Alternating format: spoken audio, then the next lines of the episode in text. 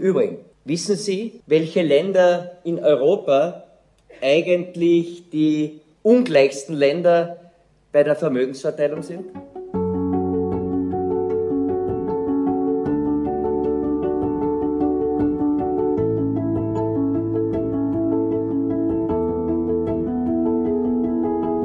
Aufgabe der Politik ist es, Orientierung zu bieten.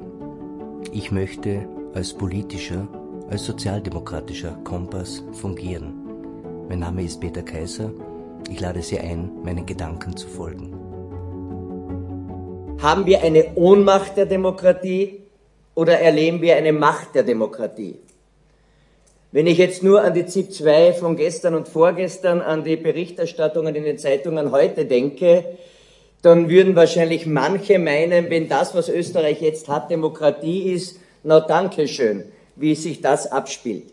Ich würde daher bitten, dass wir nicht zu kurz und nur anlassbezogen wichtige Bereiche wie Demokratie streifen, sondern ich möchte versuchen, mit ein paar Gedanken dazu beizutragen, wissend, dass bei den nach mir folgenden Keynotes sehr, sehr vieles auch im wirtschaftlichen, im politikwissenschaftlichen Stil erörtert wird.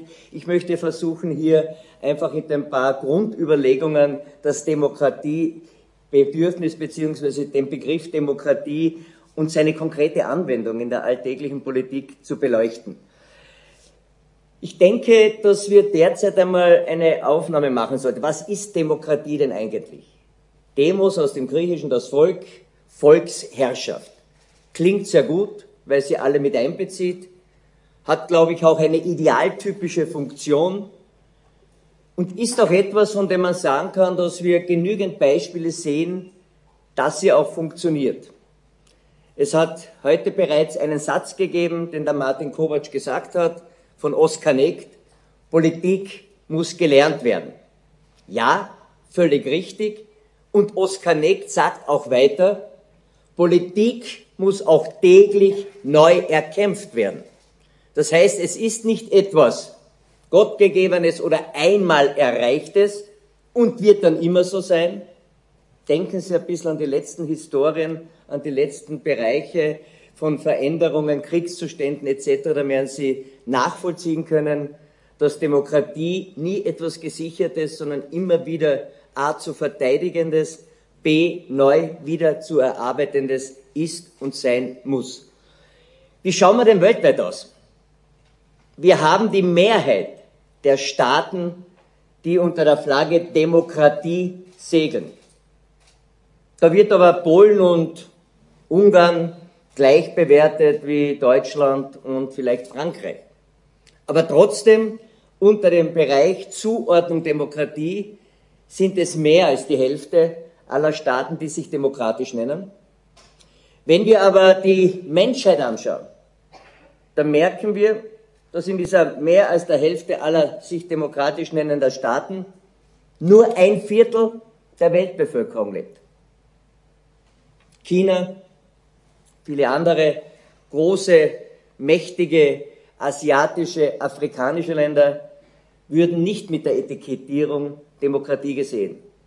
Das heißt noch deutlicher formuliert, 75 Prozent, drei Viertel dieser Erde, glaube derzeit gerade bei knapp 9 Milliarden Menschen anstrebend, sind nicht in Demokratien leben und haben viele von den rechten Möglichkeiten oder Verhandlungschancen, wie sie Martin Kovac genannt hat, überhaupt nicht, sondern sie haben Herrschaftsstrukturen und dort ist eher die Tendenz derzeit, dass man eher mehr Ausbau von Herrschafts- und Autokratie, also sehr autokratischen Leuten, von sehr autokratischen Personen haben, als dass es Demokratieentwicklungen in der gesamten Welt gibt.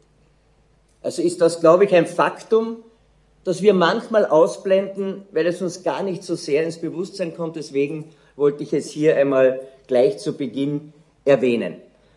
Und als ich leicht differenziert habe zwischen Demokratie und was sich und wer sich alles demokratisch nennt. Ich bin ein Verfechter der sogenannten liberalen Demokratie. Das heißt Wahlrecht, Selbstmitbestimmung und all diese Bereiche, die wir haben, aber auch Demokratie in allen Bereichen, wo du die Trennungen der Gewalten hast zwischen Regierung, Exekutive, Legislative und den Rechtsbereich, aufbauend auf Montesquieu, ein ganz wesentliches Element liberaler Demokratien. Ich möchte jetzt mit der ersten Provokation beginnen. Ein berühmter, heute würde man sagen, griechischer Staatsmann und Philosoph, Aristoteles, hat einmal sehr provokant gemeint und aus der damaligen Sicht äh, vielleicht heute schwer nachvollziehbar, Demokratie und Armut kann es nicht gleichzeitig geben. Schauen wir uns die Realität an. Ist es so? Jetzt wird man wahrscheinlich auf den ersten Reaktion sagen, stimmt ja gar nicht, wir leben in einer Demokratie und trotzdem haben wir Armut. Würde ich oberflächlich auch so sehen. Wenn man etwas tiefer geht und sieht, dass es in Demokratien wie Österreich, und ich meine nicht nur das Österreich von gestern und vorgestern, sondern das Österreich, das sich nach dem Zweiten Weltkrieg entwickelt hat, dann hat es doch klare Versuche gegeben, diese Zusammengehörigkeit in Richtung Armut zumindest hintanzustellen und mit sozialstaatlichen Elementen, mit Kollektivvertragverhandlungen, mit vielen Maßnahmen für Menschen, die es sich sonst nicht in dieser Gesellschaft herrichten können, doch einiges zu erreichen, sodass zumindest das klare Bemühen, gegen Armut anzukämpfen, auf staatlicher Ebene, mit demokratischen Mitteln, mit Unterstützungen, eines der Markenzeichen unserer Demokratie ist. Also diese Frage Demokratie und Armut ist für mich eine sich täglich neu stellende. Und geschätzte Damen und Herren, wir werden diese Herausforderungen noch intensiver erleben, als es jetzt bereits der Fall ist. Teuerungen, Kriegssituation, Pandemie, Lieferschwierigkeiten, Energiearmut und, und, und. Und es wird hier ein Wesen der Demokratie sein, dass wir in größter Gemeinsamkeit versuchen, denen zu helfen, die die Hilfe am dringendsten brauchen. Und es wird sehr viel Geld benötigen. Wir werden riesige Mengen eines Tauschmittels aufwenden müssen, um jenen Menschen auch zur Seite zu stehen, damit sie sich die drei wichtigsten Dinge auch leisten können. Die Grundnahrungsmittel, ein Dach über den Kopf und letztendlich so viel Energie, dass man damit auch seine Familie, den Haushalt etc. bestreiten kann. Und daher ist für mich die Orientierung Demokratie, Sozialstaat, aber auch Verteilung des Staates von eingenommenen Steuermitteln, Abgaben eine ganz zentrale und deren Festigkeit wird sich in den nächsten Monaten und Jahren wahrscheinlich ganz besonders beweisen müssen. Im Übrigen, wissen Sie, welche Länder in Europa eigentlich die ungleichsten Länder bei der Vermögensverteilung sind? Österreich an erster Stelle, an zweiter Stelle Deutschland. In Österreich, ich zitiere die österreichische Nationalbank, hat das reichste eine Prozent. Wir haben insgesamt neun Millionen Einwohner, das sind 90.000 Personen, mehr Vermögen, Geld und verfügbares Kapital als die unteren 50 Prozent unserer Republik also 4,5 Millionen Menschen. Und daher denke ich, kann es schon Verteilungsmechanismen weiterer Provenienz geben, die für mehr gerechtere Verteilung und damit auch für Stützung jener Teile der Bevölkerung herangezogen werden können, die derzeit natürlich zu wenig haben und manchmal zu wenig haben, um sich und ihre Familie durchzubringen. Im Übrigen in Deutschland sind es die obersten zwei Prozent, die mehr haben als die unteren 50 Prozent, damit man auch diese Relationen gewichten kann. Quelle österreichische Nationalbank. Ich möchte noch einmal zu einem zweiten Punkt kommen, der mir sehr wichtig ist und den ich glaube auch sehr offen ansprechen möchte. Wir alle haben gemerkt, dass wir derzeit eigentlich bis vor kurzem, bis vor kurzem heißt, bevor Covid kam, sehr eingelullt in einer politischen, wirtschaftlichen Orientierung, und ich glaube, Sie werden ja darauf eingehen, des Neoliberalismus gelebt haben. Es waren neoliberale Grundsätze, die die Politik oder Teile der Politik, die aber auch die Leute so in sich aufgenommen haben. Was ist neoliberal? Ich werde es versuchen, mit einem einzigen Satz einmal zu sagen. Jeder ist seines Glückes Schmied, nicht einmal gegendert, oder jede ist ihres Glückes Schmiedin. Und der Markt regelt alles. Und stellt euch das jetzt nur einmal für die Covid-Pandemie vor. Stellt euch das jetzt bei den sogenannten Versorgungsschwierigkeiten vor. Wo regelt denn der Markt jetzt die Energiegerechtigkeit und andere Verteilungsbereiche? Das heißt, wir erleben derzeit, obwohl es von anderen Dingen überschattet, überlagert und paralysiert ist, eigentlich das komplette Widerlegen des Neoliberalismus durch den Markt selbst, weil er eben nicht in der Lage ist, alles oder das Wesentlichste zu regeln. Es braucht demokratische Intervention, staatliche Intervention, Intervention durch Teile der Gesellschaft, durch Bundesländer, durch Gemeinden, durch die Europäische Union.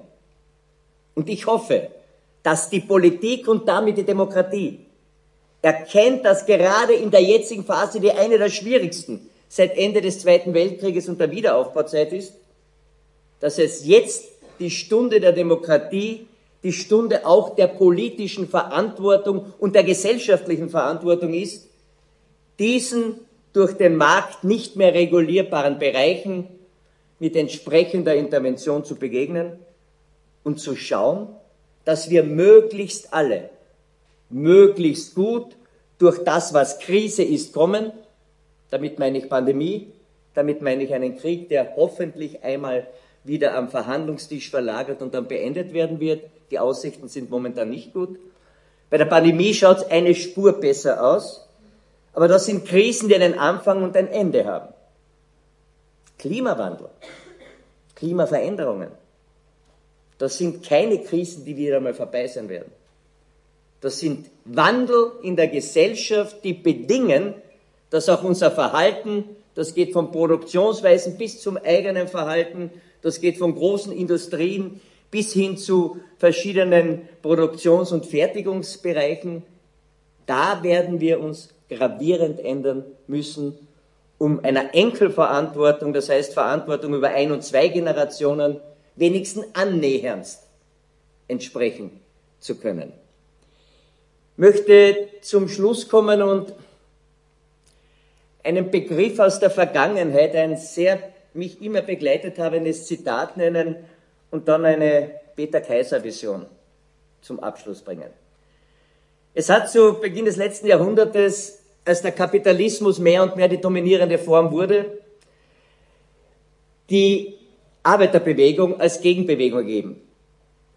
Herauskommend aus Arbeiterbildungsvereinen, organisiert dann auch in Gewerkschaften, in Parteien, war der Gegenpol relativ klar. Es war der Kapitalist, der Kapitalismus. Und dann hat man gemerkt, dass sich das Kapital sehr schnell international gefestigt hat. Und da hat ein damals großer Denker der Sozialdemokratie, Otto Bauer, einmal gemeint, wenn die Antwort des Kapitalismus auf die Organisation der Arbeiterschaft die Internationalisierung des Kapitals ist, dann ist unsere Antwort, die Antwort der Arbeiterbewegung darauf, die Internationalisierung der Arbeiterbewegung.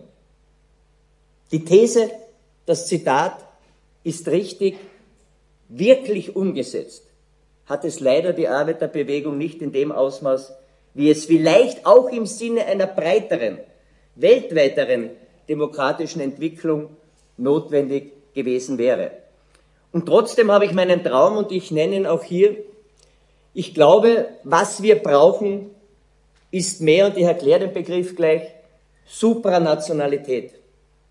Wir brauchen Rechtsebenen, die nicht an nationalstaatlichen Grenzen enden, sondern die beispielsweise, wie es das aus meiner Sicht bei aller manchmal übertriebenen, manchmal berechtigten Kritik an der Europäischen Union, die Europäische Union zumindest in ihrer Entwicklung bereits Möglichkeiten geschaffen hat.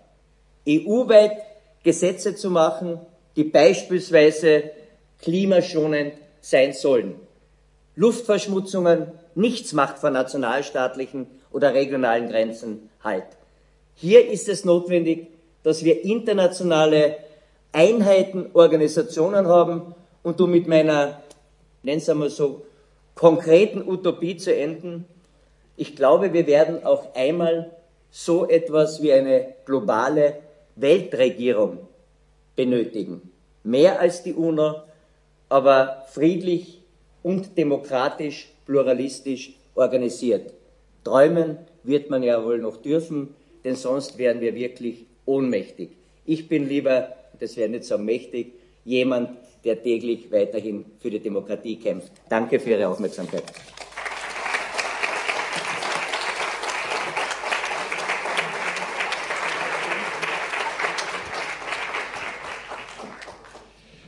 Ja, vielen Dank, Herr Landeshauptmann, für die Leitgedanken zum Tagungsthema.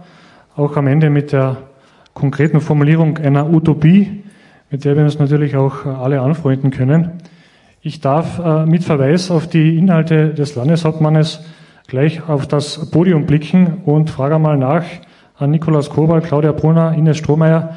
Gibt es unmittelbar Bezugspunkte, Berührungspunkte äh, mit euren Vorträgen? Was die Inhalte auch des Landeshauptmanns betrifft. Geht ihr mit den Aussagen des Landeshauptmanns d'accord? Wo gibt es vielleicht aber auch Widerspruch? Nikolaus Kowal wäre der Erste.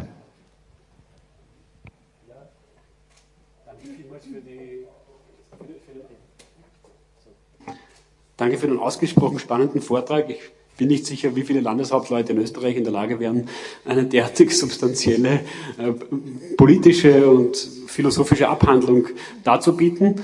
Ähm, ich habe tatsächlich wenig Widerspruch, weil äh, das, was Peter Kaiser am Schluss gesagt hat, ähm, das ist eigentlich sozusagen der Auftakt für meinen Vortrag. Ich werde mit Ihnen im Detail besprechen, wie wir die Europäische Union als politischen Rahmen nützen können, um den Kapitalismus noch einmal zu bändigen. Die erste Bändigung, die hat der Nationalstaat ja im 20. Jahrhundert ganz gut geschafft. Wir haben das gehört mit Kollektivverträgen mit dem Wohlfahrtsstaat. Dann hat sich die ganze Geschichte internationalisiert, nicht nur zu Otto Bauers Zeiten, sondern auch in den letzten 30 Jahren haben wir dann entsprechende Globalisierung betrachtet. Und heute stellen wir uns die Frage, wie können wir den Kapitalismus noch einmal zähmen? Und da wird die Europäische Union als wahrscheinlich idealer Rahmen aus europäischer Sicht ähm, ähm, uns ins Auge stechen, plus andere supranationale äh, Institutionen. Da bin ich ganz äh, der Auffassung von Peter Kaiser. Gut. Frau Brunner? Ja, auch danke von mir für den lebendigen Vortrag am Morgen. Ähm, ich knüpfe an an der Internationalisierung, weil es auch mit meinem Referat zu tun haben wird und stimme Ihnen da völlig zu, dass das nicht gelungen ist. Und mein Argument wird sein, dass das auch mit einem tiefliegenden Rassismus, Schrägstrich Sexismus zu tun hat, den wir seit Jahrhunderten mit uns mitschleppen. Und da würde mich Ihre Meinung interessieren, wie Sie das beobachten in den politischen Gremien, in Ihrer Arbeit wie sehr dieser Alltagsrassismus auch unsere Politiken prägt in dieser nicht gelingenden Internationalisierung. Weil wir kennen das von der Uni, Internationalisierung ist eigentlich der Anschluss an, die, an den Euroamerikanismus. Ja? Also wenn man Englisch als Zweitsprache hat, ist das super. Mit Slowenisch wird schon schwieriger, das wird man in, weiß man in Kärnten sehr gut. Also allein die Frage von Mehrsprachigkeit ist schon rassistisch geprägt und ich denke auch, die Politik mit und gegenüber Arbeitnehmern und Arbeitnehmerinnen ist ähm, auf einem hochprekarisierten Arbeitsmarkt massiv davon durchzogen und das wäre so mein Anschlusspunkt. Da würde ich ganz, ganz gern Bezug drauf nehmen gerade.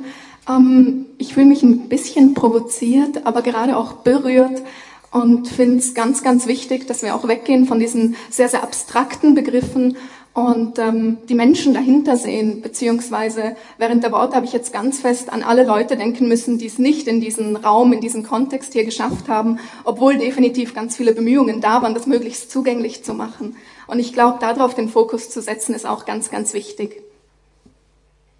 Vielen Dank. Äh, die erste Frage von äh, Claudia Brunner nehmen wir dann gleich mit. Ich darf Sie aber gleich im Saal bitten. Gibt es Ergänzungen, gibt es Rückfragen an das Referat, einen Input von Landeshauptmann Peter Kaiser und ersuche auch jene Teilnehmerinnen, die via Livestream mit dabei sind, ebenfalls ihre Fragen an den Landeshauptmann zu formulieren. Ich bitte um ein entsprechendes Handzeichen und darf Sie dann auch bitten, kurz Ihren Namen zu nennen und vielleicht auch die Organisation, von der Sie herkommen, wo Sie heute da sind. Gibt es jemanden, der mit dem Landeshauptmann ins Gespräch kommen will? Dem ist offensichtlich nicht unmittelbar so. Ich frage an meinen Kollegen Martin Gressel. Er nickt, vielleicht kriegen wir was herein.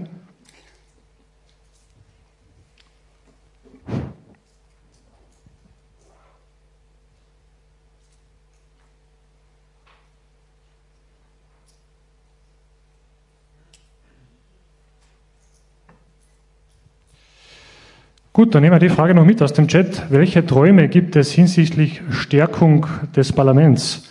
Dürfte ein unmittelbarer Anschluss sein an die letzte Sequenz des Landeshauptmanns.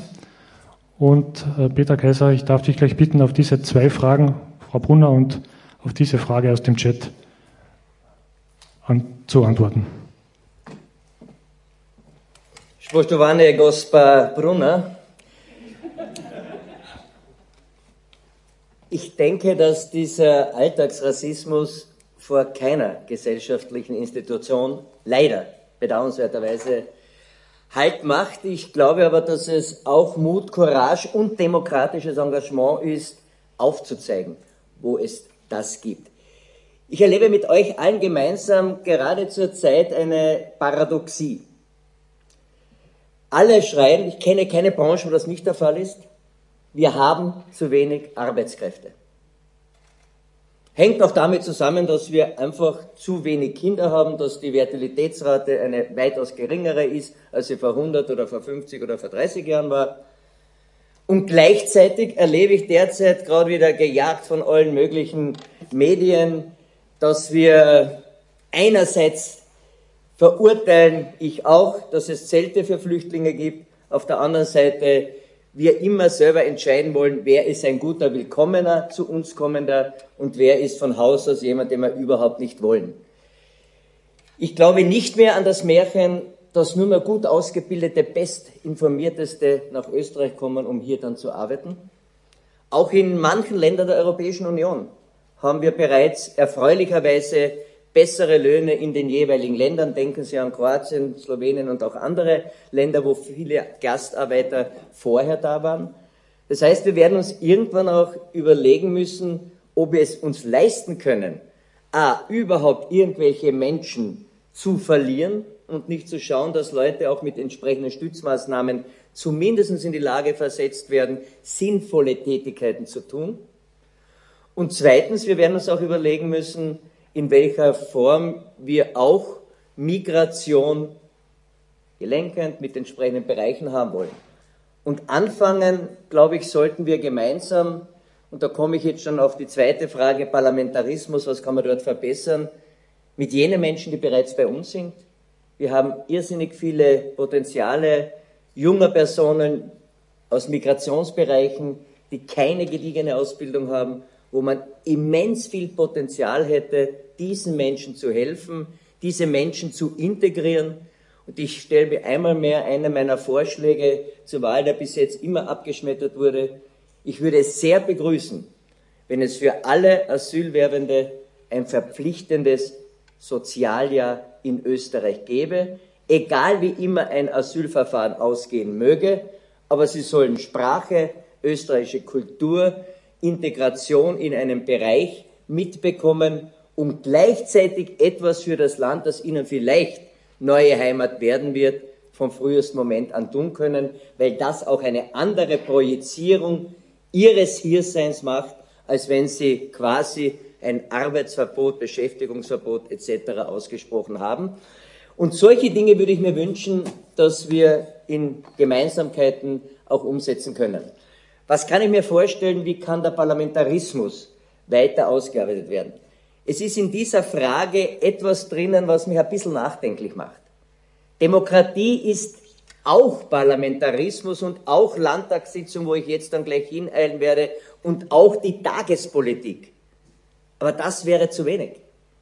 Demokratie und sich wirklich auch partizipativ teilhabend einzusetzen, ist in allen Ebenen ob es Kollektivvertragsverhandlungen sind, ob es Interessensvertretungen der Wirtschaft, der Landwirtschaft, der Industrie, der Arbeitnehmerinnen, der Arbeitnehmer sind. Die Schülerinnen und Schülervertretungen sind beispielsweise in Kärnten in der Landesverfassung als verpflichtendes Schülerparlament abgebildet. Wir haben in der Landesverfassung auch dafür beigetragen, dass zum Beispiel Slowenisch auch genannt wird als Volksgruppe, die bei uns lebt. Und ich möchte auch eines verweisen, und das ist für mich eine erweiterte Form des Parlamentarismus, den ich mir auch für, das Bundes, für die Bundesebene vorstellen kann. Wir sind derzeit in Europa das einzige Bundesland oder die einzige Region, um es in europäischen Sprachbild zu sagen, das bei Regierungssitzungen quartalsmäßig die Sozialpartnerorganisationen Wirtschaftskammer, Industriellen Vereinigung, Landwirtschaftskammer, Arbeiterkammer, Österreichischer Gewerkschaftsbund und Arbeitsmarktservice in Regierungssitzungen einmal im Quartal dabei hat. Und damit Fragen nicht immer einheitlich, die aber von Bedeutung für alle sind, versucht gemeinsam zu erörtern. Und das ist wahrscheinlich auch einer von mehreren Schlüssel, dass wir zumindest von der Atmosphäre und vom Umgang miteinander, auch zwischen Opposition und Regierung, ein etwas anderes Klima haben, als man es sonst, machen Sie die Probe aufs Exempel, schauen Sie die heutigen Zeitungen, sonst vielleicht woanders der Fall ist.